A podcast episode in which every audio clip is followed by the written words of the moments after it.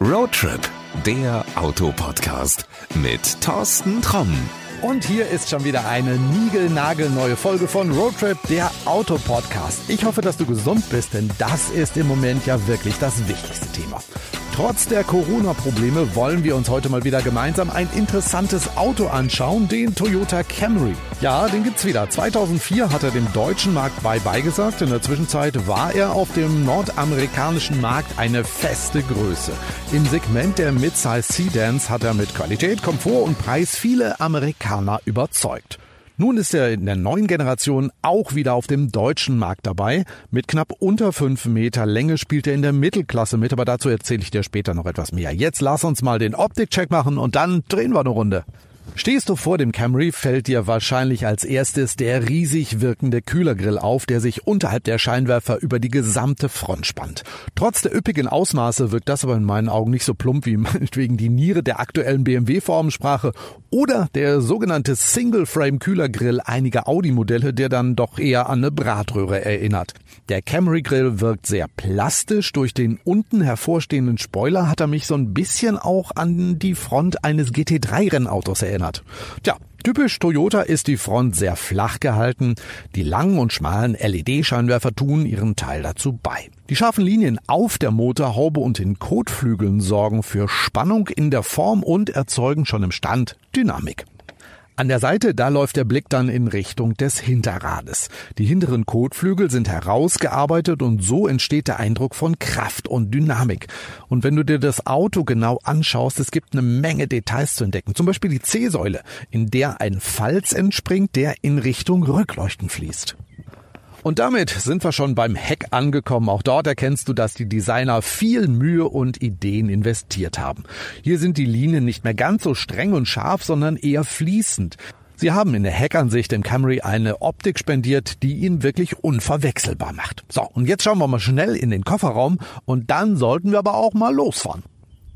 Und wenn die Klappe aufgeht und wir mal direkt in diesen Kofferraum reingehen, dann entdeckst du unter der kurzen Heckklappe, da versteckt sich wirklich ein riesiges Frachtabteil. Wenn du also in Corona-Zeiten mit dem Camry mal einen echten Hamster-Einkauf machen willst, kannst du hier ganz locker sechs Kisten Wasser mitnehmen und einige Packungen Klopapier, die dürften dann wahrscheinlich auch noch hineinpassen. Wenn wir schon über eine Limousine reden, dann muss ich auch einen Zwischenstopp auf der Rücksitzbank einlegen. Was beim Einsteigen schon mal auffällt, die Türöffnung ist angenehm groß. Ich sitze bequem und habe eine Menge Platz hier. Allerdings komme ich, wenn ich mich ein bisschen strecke, mit dem Kopf ans Dach. Gut, im Vergleich zu einem Audi A4 ist das jetzt nicht der Rede wert. Ja, hinten wollen wir nicht bleiben, wir wollen ja fahren, also ab nach vorne. Die Ledersitze sind serienmäßig und elektrisch verstellbar und ich habe auch schnell eine entspannte Sitzposition gefunden. Schauen wir uns noch mal schnell das Cockpit an. Der Camry hat zwei analoge Anzeigen, rechts den Tacho und links das Toyota-typische Instrument, das dir anzeigt, wie ökonomisch du gerade unterwegs bist.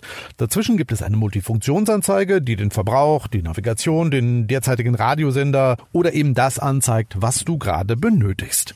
Das Armaturenbrett schaut hochwertig und aufgeräumt aus. Die Mittelkonsole macht einen stattlichen Eindruck. Alle dort untergebrachten Schalter und Knöpfe erklären sich aber von alleine. In unserem Testwagen sorgen schicke Zierleisten und eine Fußraumbeleuchtung für ein angenehmes Ambiente. So, jetzt ist es aber an der Zeit, den Starterknopf zu drücken und die Zeitmaschine läuft auch schon. Bis gleich.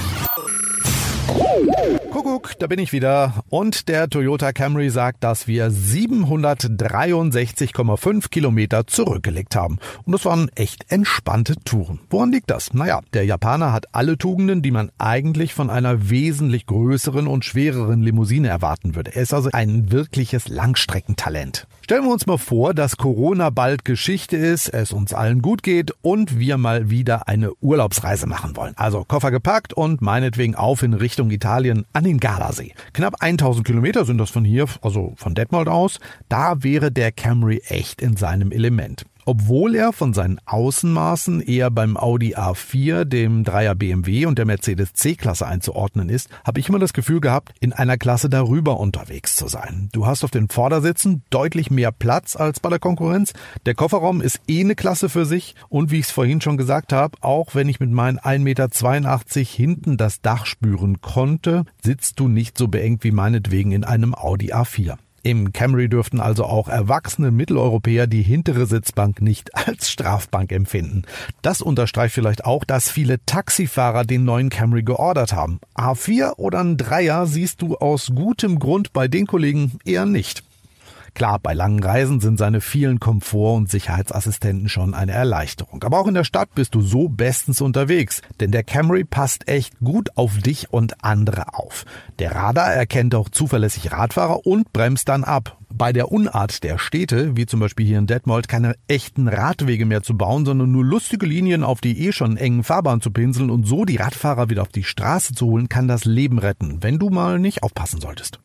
Also, Toyota hat dem Camry alles spendiert, was aktuell für mehr Sicherheit sorgt und das hat mir echt ein gutes Gefühl gegeben. Aber nun müssen wir mal über den Antrieb reden. Was hat die Mehrzahl der Limousinen bislang unter der Haube gehabt? Hm, genau, ein Diesel.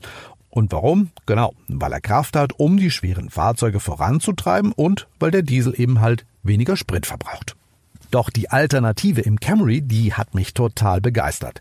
218 PS Systemleistung liefert der Verbund aus zweieinhalb Liter Benziner und Elektromotor. Dabei geht der Camry derart leise und geschmeidig seiner Arbeit nach, dass du vermutest, dass er wesentlich mehr Dampf haben müsste. Dass du dabei den Tankwart recht selten zu Gesicht bekommst, das hast du dem Hybridantrieb zu verdanken. 4,8 Liter pro 100 Kilometer stehen im Prospekt und ich habe einen Testverbrauch über die 763,5 Kilometer von na, wie viel gehabt? Genau, 4,8 Liter. Dabei waren eben halt auch schnelle Autobahnetappen dabei und die sind ja beim Hybrid nicht unbedingt so verbrauchsfördernd. Also, Verbrauch geht voll und ganz in Ordnung. Ja, und dann sind wir auch schon bei der Rubrik, was gibt es denn zu meckern? Hm, naja, was ich doof finde, dass es beim Öffnen der hinteren Türen öfter mal reinregnet. Also Tür auf und vom Dach begrüßt sich erstmal eine Ladung Wasser. Das macht sich auf der Hose und auf dem Polster nicht so wirklich gut. Außerdem wollte das Ladepad in der Mittelkonsole mein Handy nicht laden, weil dieses in einer Schutzhülle steckt. Keine Ahnung, warum die Hülle das verhindert hat. Bislang hat keines der Autos, die ich dir hier vorgestellt habe, damit ein Problem gehabt. Aber eine USB-Buchse ist direkt neben dem Pad und so habe ich eben altmodisch nachgeladen. Anyway, also sind beides keine echten Ärgernisse. Mir hat der Camry über die 763,5 Kilometer echt viel Spaß gemacht und er war ein sehr entspannter Begleiter, egal ob in der Stadt, auf der Landstraße oder auf der Autobahn. Wie heißt die Rubrik am Ende jeder Podcast-Folge? Genau. Für wen ist dieses Auto denn geeignet? Also, für jeden, der eine Limousine in der Mittelklasse sucht. Denn den Camry gibt es eben halt nur in dieser klassischen Karosserieform. Wenn du also mit einem Audi A4, einem 3er BMW oder einer C-Klasse von Mercedes geliebäugelt hast und Spaß an Technik und Komfort hast, dann schau dir den Camry echt einfach mal an. Klar, jetzt heißt es wieder von einigen selbsternannten Experten, ja, das ist ja kein Premium-Hersteller. Stimmt, die Japaner nehmen dieses Wort nicht so oft in den Mund, wenn sie ihre Autos beschreiben. Allerdings siehst du im Camry, wie viel Liebe zum Detail die Ingenieure und Designer investieren durften. Über Verarbeitung und Materialanmutung müssen wir uns nicht unterhalten, denn da ist der Camry ganz souverän im Konzert der Großen dabei. Was ihn von A4, 3er und C-Klasse unterscheidet, das ist natürlich die Preisliste. Angenehm kurz, denn das können die Deutschen überhaupt nicht. Unser Testwagen ist ein Executive und die einzige Extraposition ist mit 690 Euro die Metallic-Lackierung. Es geht also ein komplett ausgestattetes, modernes Auto für knapp 40.000 Euro auf die Räder zu stellen. Alles in allem, mich hat der Camry wirklich positiv überrascht, weil du viel Auto fürs Geld bekommst. Deshalb, wie immer mein Tipp, fahr ihn einfach mal, wenn du eine Mittelklasse-Limousine suchst und entscheide dich dann. Ich pack dir auf jeden Fall noch einen Link zur offiziellen Camry-Website in die Show Notes. Da gibt's alle Infos, die du brauchst.